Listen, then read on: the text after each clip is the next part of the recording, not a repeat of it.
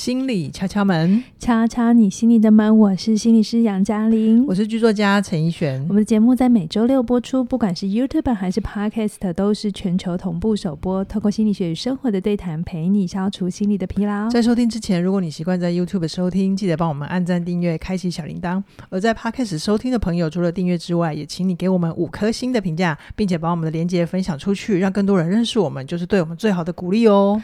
我依璇，我最近有划一下我们在 Podcast 的排行，嗯，嗯，表现出乎我意料的好。是你有一直跟我分享，对，最近我觉得，哦，这个排名真的让我有点惊讶，有点心动哈、哦。对对对，谢谢各位敲粉的支持。对，对，然后继续可以寻帮我们寻残罪，每天划一下。那今天也一样来回答一个敲粉，嗯，他因为有参加人际断舍离之后，有一个、嗯。呃，写来问我们的这个问题，解忧时间。嗯，对，那我先来讲一下他的来信。今天由我开场，因为我也想要先听听你的想法。每次解忧都是我回答，欸、对，我觉得我自己觉得腻了，说不定大家也觉得腻了，想听你的那个回应。这样、哦、好哦，没问题。好，我先来讲啊，这个写信来的叫 Y 小姐，她今年三十八岁，自由业，她自己有发现，她是一个很害怕冲突的人。好，就是他有发现他在关系也很容易因为冲突就逃开。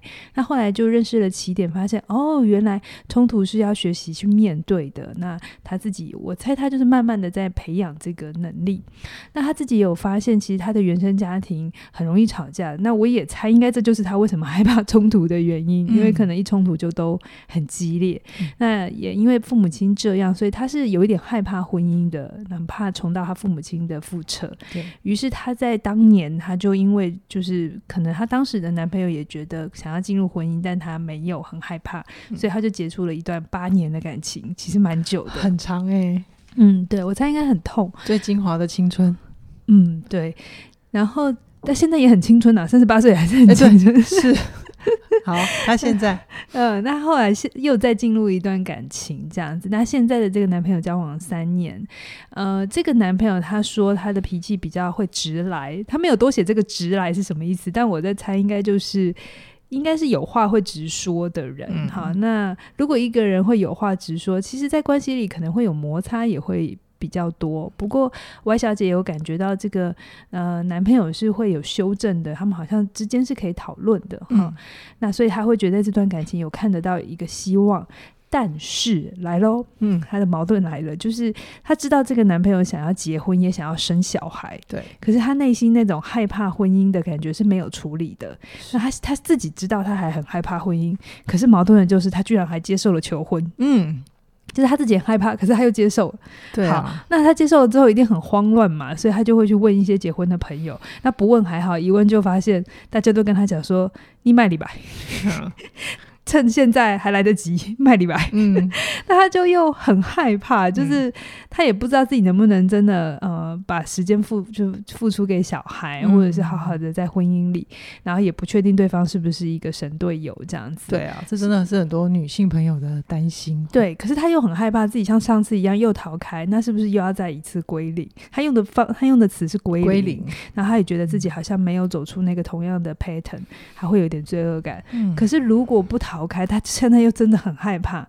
那怎么样可以修复？他就问我们了哈，怎么样可以修复自己，然后增加自己走下去的勇气？嗯，这样子是、嗯、好。以轩，你先说说你的看法。其实我们在讨论这一题的时候，我记得我一抬头就跟你说，我好像看见 Y 小姐有好多组矛盾。嗯嗯嗯，我看见的有三组，我先讲一下，就是一开始是他。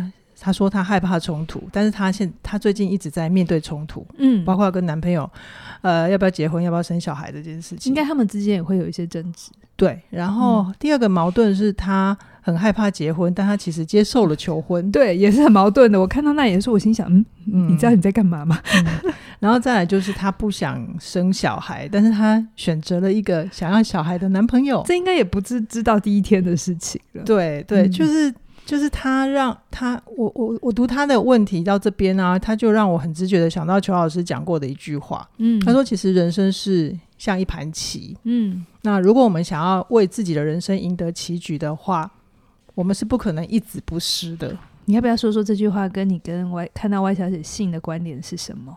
就是我会觉得，嗯，Y 小姐因为。比比如说她想要结婚，可是她希望能够进去婚姻里面，不要有小孩或不要有冲突。对，嗯，然后她又呃，她想要继续这个男朋友，可是又希望能够成全男朋友的心愿，但是她自己又害怕这个状态。对对，嗯，对，所以我我自己，她就 Y 小姐让我想到我自己以前的状态，就是我以前有矛盾的时候，嗯、呃，我会觉得。像裘老师那一句话，为什么会让我那么醒脑？是因为我发现我自己用自己不合理的信念困住了自己。嗯、就是你什么都要，对，我 A 也要，B 也要，但基本上 A 跟 B 它就是矛盾的。可是我需我要两只手都抓住他们，就有一点像是如果在 Y 小姐的故事里，有可能我说这可能啊，不一定代表 Y 小姐这么想，就是她会想要保有感情。可是对方的呃这些需求是他害怕的，那他希望能继续他现在舒服的状态，嗯，但是那些他现在还不准备的需要，他就想要先放着，或是希望对方。不会再期待，嗯嗯嗯，甚至他会觉得他会期待有没有自然完美的结局，或是来帮他解这一局，自己就有一天突然间可以不害怕婚姻，不害怕小孩，可以很顺理成章的就这样去享受当妈妈的感觉。对，okay. 我会读到一点点这种感受，然后我回到 Y 小姐的位置上，就是就是我我之前以前也走过那个完美困局的情况，嗯，所以我回到。现在 Y 小姐的状况，如果我是 Y 小姐，嗯，我可能会问自己几个问题。你会透过一些问题来帮自己理清？对对对，比如说我会问我自己说，呃，如果我明明很害怕结婚，可是我又接受别人的求婚，这会让我快乐吗？哦，好，还有呢？还有就是，嗯，如果我想要爱情，可是我不想要生小孩，那么。想要孩子的男友会真的适合我吗？嗯哼。哦，还有就是，如果我可以什么都不管，我可以很单纯的只是为了自己做决定，那什么样的决定会让我自己觉得快乐？你刚刚那三个问题都有一个同样的句型，欸，诶，嗯，就是我乖小姐要先承认她恐婚或者她害怕结婚。嗯然后，但他接受了别人的求婚，这样他快乐吗？就他得先承认他是有害怕的，或是承认他想要小孩，嗯、他想要爱情，但不想要小孩。对。然后我觉得要看见，要看见自己的这两个选项，嗯，其实基本上是互斥的。哦，他得先承认一个状态，才能够去。呃，做一些决定或思考，不然他就会一下子在这边犹疑，说，嗯，好像结婚也可以，那不结婚，可是结了婚又很害怕，他就这样跑来跑去，否则他就会自己迷路在自己的选择要与不要里面。OK，嗯，对，okay. 所以这是我的看见。那杨老师呢？嗯杨老师，你读完心里的想法，我其实觉得你分享的很好，以后解忧就就就都交给你好了，最好是啦。大家还是比较想要听你讲啦。呃，我跟你一样啦，我在读信的时候，我一样读到很多两极矛盾的地方，就是选了 A 就怕失去 B，嗯，可是选了 B 也不不确定自己能承担，嗯，所以他就会这样子。真的在读他的信的时候，会有一种什么都要又一直不，可是又不要。就可哎，又希望一直不失的状态，嗯嗯，哈、嗯，就是，可是我还读到一个更核心的东西，嗯、就是其实在我读 Y 小姐的信的时候，我有看到一个很中心的信念，就是。好像 Y 小姐都是用别人作为她的参考点，都是别人的想法为中心，嗯、所以呼应你刚刚讲的，确实她现在最需要的其实是问她自己，她要什么、嗯。可是我先继续回答我的呃，我在看她信的感觉，哦就是什么叫做以别人为中心？就是别人求婚了，我要不要接受？嗯，所以发动者是别人男朋友，对不对？别、嗯、人男朋友、嗯，然后男朋友要小孩，要不要生？所以发动者是男朋友，所以是男朋友要了，然后我才来思考这个问题哦。对，是。那还有就是，哎，到了适婚年龄了，没有结婚好像很奇怪。嗯，这个是社会社会的，对社会的。然后朋友又在说，哦，结婚很糟糕，不要进来。这又是朋友的想法。对，其实你他我看到很多的讯息，可是其实我我都只有听读到他旁边的人怎么想。嗯嗯嗯，那这个东西我跳离开 Y 小姐的故事一点哈、嗯，我其实，在做教练的时候，蛮常会有学员会有这种状态，他们的痛苦可能不太一样啦。Y 小姐是感情，可是有些人会是家庭或者他的工作，可是他们很不容易去意识到，就是他一直在告诉我的讯息，他思考的焦点都是别人，不是自己。哦。嗯嗯，这是很关键的地方。对，他就会，我会问他说你怎么想，然后他就会再告诉我说他妈怎么想，或者是他的谁怎么想，他同事怎么想。哦，比如说，嗯，他可能刚离婚很难过，那我就会问他，那你自己怎么看待你生命里发生这么大的断裂？我问他哦，嗯，然后他就会说，我同事跟我说你的脾气，我的脾气要改。我就说没有没有，我没有要问你同事，我要问你，问你的感觉。嗯，然后他就很困难，要花一点时间。那所以，我其实，在读他的信的时候，我觉得真正的问题，嗯，是什么叫做 Y 小姐要去花一点时间去确认什么叫做我自己要什么，我自己的感受是什么？嗯。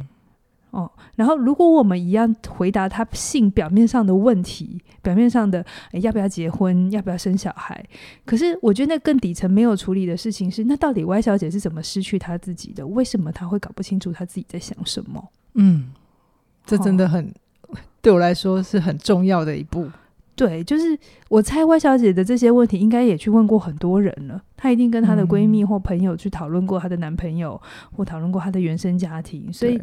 呃，我觉得别人的意见，我们对他来讲也是别人，嗯、他们他一定收不少了。嗯，但是我觉得我们去花时间讨论结不结婚啊、生小孩的利弊得失，嗯，乍听之下会很有道理。可是我猜他一样听完之后，一定会做不出决定的。对，我猜也是。嗯，因为我觉得再跳回我自己身上，我也有过这么重大的问题嘛。我也在节目里分享过，嗯、我也很烦恼，我到底要不要生小孩。然后，比如说外小姐在烦的，我也烦过啊。外界的期待啊，嗯、生育年龄啊，嗯、这些什么我都知道啊。对啊，而且还重点是我学智商诶，对不对？嗯。什么叫做自己的感觉？难道我会不知道吗？对啊。什么叫自己的想法？我不是一天到晚问别人吗？哈、嗯。可是我跟大家坦白讲，我还真的不知道。至少在生小孩这件事情上，嗯、我没有那么自己以为的去很。很认真的面对我。当年的你也曾经纠结过，对，我还是会摆荡，嗯、而且我都会以为我自己有在思考，或是我会以为我自己有在做决定。嗯、可是其实没有，我还是在跟着很多我的家庭啊、社会啊，然后还有价值观在想。我其实，在那个状态底下，我怎么样想都想不出我要做什么决定。嗯、至少我头脑是做不出决定的。那后来怎么办啊？一直到我放弃决定，我好像也跟大家分享过嘛。嗯、我也我也曾经就是今天做了决定之后，明天再来后悔这个决定，然后做了另外一个决定的时候，然后再过几天又觉得这样好吗？嗯哼，好。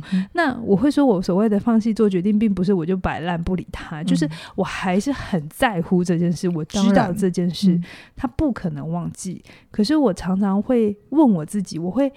我放应该是说，我放弃去从外面得到一个我最满意的答案，嗯哼，然后我只是把这件事情就先放在我心上，嗯，但我不逼自己了，嗯，然后我会。我就我就跟我自己说，我会愿意倾听我自己的声音。然后我今天想了什么，我都会突然想到什么或看到什么，我会拿来想一想，但没有一定要做出什么决定。嗯，好，因为我打从内心相信，我真是这件事情是真的。打从内心相信，当时间到了，我准备好了，答案就会出现。OK，我真的打从内心相信，真正的答案是会从心底浮现，不是我去问来的。嗯，这是我大概挣扎了两年之后 我的发现。嗯，可是很。很有趣的、哦，就真的跟溺水的人一样哦。嗯、就是我放弃挣扎之后，我就浮起来，身体放松了。嗯，当然，他不是一个月、一一个礼拜或一年他就跑出来的，嗯、至少还前前后后又花了很蛮长一段时间。可是，我就真的去观察，我在跟小孩在一起的时候，嗯，我喜欢他们，对，我只喜欢他们天真无邪。安静不哭的时候，嗯，但你没有要为他们把屎把尿。但他们开始欢的时候，我就很想逃离。OK。然后我也很真心诚意的去问我自己，要我自己牺牲时间，我的时间，我的健康，然后去陪伴他长大，我会不会真的心甘情愿跟 有快乐？我跟我自己对话很久，这真的要承认好难哦，因为他其实违反了这整个社会对女性的期待嘛。嗯，但我还真的要承认我没有快乐，对，不容易。可是我知道有些妈妈会，对。有些妈妈会，这真的是有些人可以，有些人不是这样。真的，他不是好坏。嗯，就像轩婷，她她虽然偶偶尔还是会说很想把他捏死啊，或者是塞回去之类的话，嗯，可是她还是有快乐。我看到她每天都很愿意等着他女儿慢慢的决定要去上学，我都觉得哇，你好棒，真的是我有耐心，很想吼他。对啊，嗯、我们不能否认其他的女性朋友，她们对于养小孩是有快乐的。对、哦、对，可是回到我自己，我说最终还是我自己嘛。我我当然知道有一些妈妈这样，然后我我不是这样的妈妈，但我也没有觉得我们之间就谁比较差。对，因为一旦是说谁比较差，我又把它放进来的时候，我一定会对自己有不满意，或是觉得自己怎么会做不到。杨老师，你这是一个好重要的关键价值哦。就是，因为以前都会觉得生小孩有母爱很伟大，嗯哼，好，然后我没有做，就觉得我是不是自私的，嗯，好。可是后来我就觉得没有啊，其实生了也不一定比较高尚，不一定比较伟大啊，不生也没有不一定，也不一定是自私的，就是。嗯可能有些人生了也有他很自私的理由，可是有些人没有生也有他可能很重要的理由。嗯、就是我们没有办法从一个人最终的决定来推论他的内心的动机。是，是我不能说有生没有生，然后所以你是伟大不伟大或自私不自私。嗯、其实那背后每一个人要考量的东西不太一样。是是是，嗯、但只有当事人自己知道你你自己内在发生什么事，然后你做了这个决定之后，嗯、如果你是从你内在长出来的决定就都会是好决定，嗯，所以我觉得 Y 小姐也是，就是如果这些问题对你来讲，你这么的挣扎。那他一定也困扰一阵子。如果你要继续纠结于外界的眼光，你几岁应该怎样？我猜那个答案会一直出不来。就像当年的我，就一直在那边补修嘛，补修。真的，真的就是像这一类的问题啊，也还有有有蛮多的听众朋友都会留言。然后我们其实解忧也有解过类似的议题，嗯、好像不止一次嘞。对，不过我觉得这次比较呃特别的，就是我们在讨论 Y 小姐这个 case 的时候啊。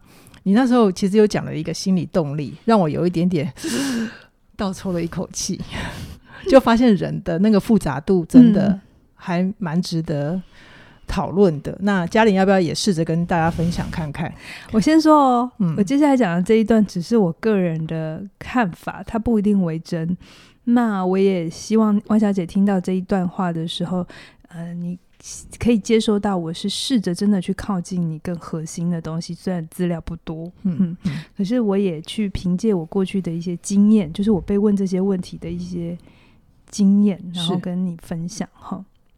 就是 Y 小姐的来信，她最后她最后一个问题很有趣哦，刚刚我也有念，她说、嗯、我要怎么修复自己，增加自己走下去的勇气。嗯，我不知道你第一次读到这这句话的时候，你的感觉怎么样？我的感觉吗？嗯啊，我其实觉得，我觉得 Y 小我可以读得到 Y 小姐，她是真的很想要处理现在自己矛盾的状态，嗯，然后她也很希望去做点什么帮助自己，嗯，这是我的感觉。好，就是如果从表面意思上，就是有一种 Y 小姐很认真，对，想要处理这样子。那如果我我我的状态是一个，我也很需要去别人来肯定我，然后来觉得我这个咨商师或我这一个心理师是有价值的。然后当别人问我问题，我应该都要能回答的话，那我就会收到 Y 小姐的这一份邀请，就是去回答她。哦，要怎么修复自己，增加自己走下去的勇气？嗯嗯。可是其实刚刚我们都没有回答这一题，对。有没有？我刚刚其实，如果你回头再去听刚刚快要二十分钟，我并没有去回答怎么修复自己、增加自己走下去的勇气。然后第一条怎么样？第二条怎么样？嗯、第三条怎么样？嗯，为什么我不回答？对啊，为什么？因为我前面说了，其实现在 Y 小姐她最重要的就是她要回头跟自己连接，否则她所做的一切都是跟随着外在的声音。嗯，如果我满足了她。在性上面的期待，嗯，的就是对我提出的问题，嗯，我在节目上给了很多的建议，可是这些建议我之于他还是一个外界，对，我还是会成为他一个新的外在标准，嗯哼，这一样不是他的。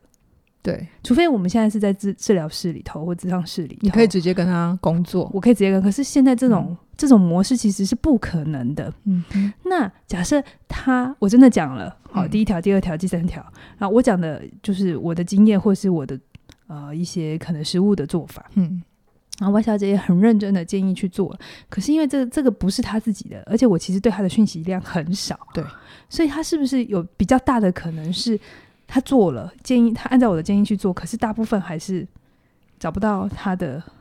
他可能按照我们表面上的条目去做，但是他没有帮自己去顾虑到的，就是他的环境或者他现在遇到的状态，嗯、甚至是他自己的情绪、嗯，资源。对，所以他还是会有最终是发现他好像找不到那个答案，或是他好像还是很不满意，他还是很挫折，嗯哼，对不对？那这个时候他是不是就只能说，我都这么努力了，我还问了写了信问了老师，可是还是没有办法，这真的太难了。于是他又创造了一个完美困境，对，又回到。跟前面我们第一条你讲的，你在分析他的时候，你看到的就是他就是一个完美困境，真的，他的信其实成为了一个。很很棒的 circle，真的，亲爱的 Y 小姐，我我我邀请你先看见看见自己的 A B 都要这个状态，嗯，嗯，就是我我我其实，在读信的时候，我要很冷静的跟我自己讲，不要急着给他。看起来好像就很像，如果你是一个看到有人溺水了，嗯、这个时候我们都会第一时间觉得好急的想要下去救他。嗯嗯嗯、对，可是其实这不一定是救他最好的方法，很有可能你们两个都会溺水嘛，嗯、对不对？所以其实我看到的是一个这个人际模式哈，但但是我有说，我有可能我是错的，因为我讯息也不多。我的说法是一种可能性，也提供王小姐参考，或大家也可以想一想，你在你的生命里是不是也常常会这样？就是那个 pattern，就是我们其实常常下意识或不知不觉把决定权交出去。嗯，表面上透过是在问问题。可是隐隐里头也把在透过问问题的时候，希望别人告诉我们一个我们满意的答案。嗯，可是那个决定权却是交给别人。对，然后那个责任的时候也，也那个责任的转移，好像也在这个过程当中默默的给了出去。对，听得懂我的逻辑吗？懂啊，就是如果假设今天呃，我问杨老师一个我想要解决的问题，然后你跟我说了一二三，然后我就去做了，可是还是失败。嗯然后我我就会觉得啊，你跟我讲的没用啊，嗯嗯，就是这种心态。对，就是表面上是客客气气的在问问题，很有礼貌。可是其实，如果你你呃，为什么我我觉得 Y 小姐听到这边可能会有点困惑？那那那我要怎么呈现？嗯，其实，在写读信的时候啊。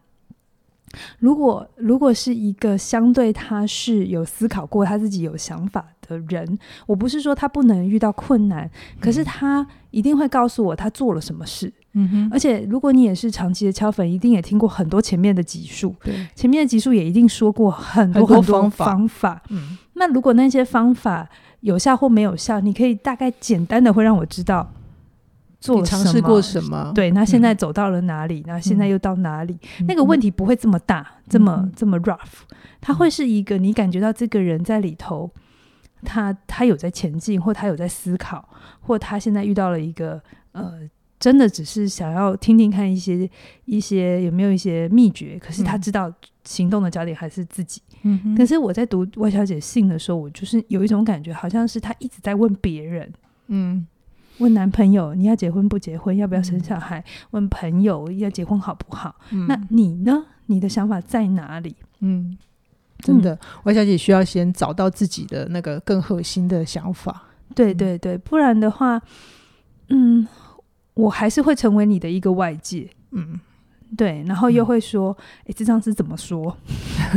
然后又可以继续玩这个。嗯 circle 的游戏、嗯，对啊，可是吊诡的就是，其实我们都知道，是世界上的说法正反，嗯、其实都可以成立。就、嗯、其实中关键还是取决去做事情的人，你要去哪里，嗯、才能够决定你要怎么帮自己做选择。你真的要去相信，如果你愿意靠近自己，给自己一点时间，而且你很尊重自己的感觉，答案。一一定会在你心里浮现，说不定也浮现了，嗯、只是你不敢去听，或者是还没有要让自己去看见。对，哦、对，好哦。那其实我可以理解 Y 小姐的心情。如果我是她的咨商师，嗯、假设她真的有进到治疗室里头，其实这个工作模式不容易，因为 Y 小姐一定会很希望被理解、被接纳，对不对？嗯嗯、可是我在假设我。就是是是治疗师要跟他工作的时候，又要很小心，不能重复他的人际模式。嗯，就是又变成了一个外界的标准，在给他答案。嗯嗯，可是，一般刚进智商的人就会觉得很奇怪，为什么我付钱来找你呢？嗯、你还不跟我讲答案？对对对对对对对。可是这正是治疗的开始，就是要打破这个轮回，嗯、不是别人来告诉你答案，嗯、是你要自己慢慢的见证你自己的力量，嗯，你才能走得出来。不然，今天三十八岁的时候是结不结婚的问题，嗯，那五十岁的时候呢？六十岁的时候，一定你的生命会有继续有一些很重大的议题。对，那每一次都要这样挣扎吗？嗯，其实会很辛苦。不是说生命就从此会很顺，可是我的经验是，当我很认真的面对过我生命一个重大的议题很难解。不知道花了几年，可是我真的跟那个问题好好在一起。我有发现我的下一个决定，下一个生命重大的决定，我会比较知道我要什么。嗯哼，我会比较知道我自己哪里过得去，哪里过不去。嗯，因为你经历过那个帮自己长出坐地的对能力，对，对那个梳理，然后厘清，然后很清楚的知道哪些是别人觉得重要，可是其实对我来讲还好。还 好对，好哦。那我觉得听到这边啊，我们就是想要跟 Y 小姐说的，就是先别急着做决定，然后你先停下来，跟自己靠近，先问清楚自己，才不会一边走路一边迷路嘛。嗯嗯，好哦。那我们今天的解忧解忧就先解到这边。解忧，对对对，真的是回到自己。嗯，对，不然你再问。下一个人，下一个人，只会有越来越的多的讯息，然后你只会越来越乱。对，好哦。那我们最后来跟大家工商一下，就是我们这段时间呢，嗯、会有呃凯宇老师的课程，就是专业有加。嗯，他现在还有呃四千五百块的优惠。那过了这段时间呢，我们就会调整回原价。所以如果各位朋友有需要的话，记得先手刀加入喽。嗯，就是如果你想要建立个人品牌的话，而且你想知道，如果你生涯的发展想要有更多元，那这个专业有加会帮助你在呃。经营个人的这条路上有更好的先辈的概念跟准备，这样子好哦、嗯。那下个礼拜呢是端午连假哈，我先跟大家预告一下，对，端午连假我们会先、欸、放假一周，嗯，对对对，不要来敲门哦哈。那我们在下一周再跟大家在空中再会，好，拜拜。拜拜。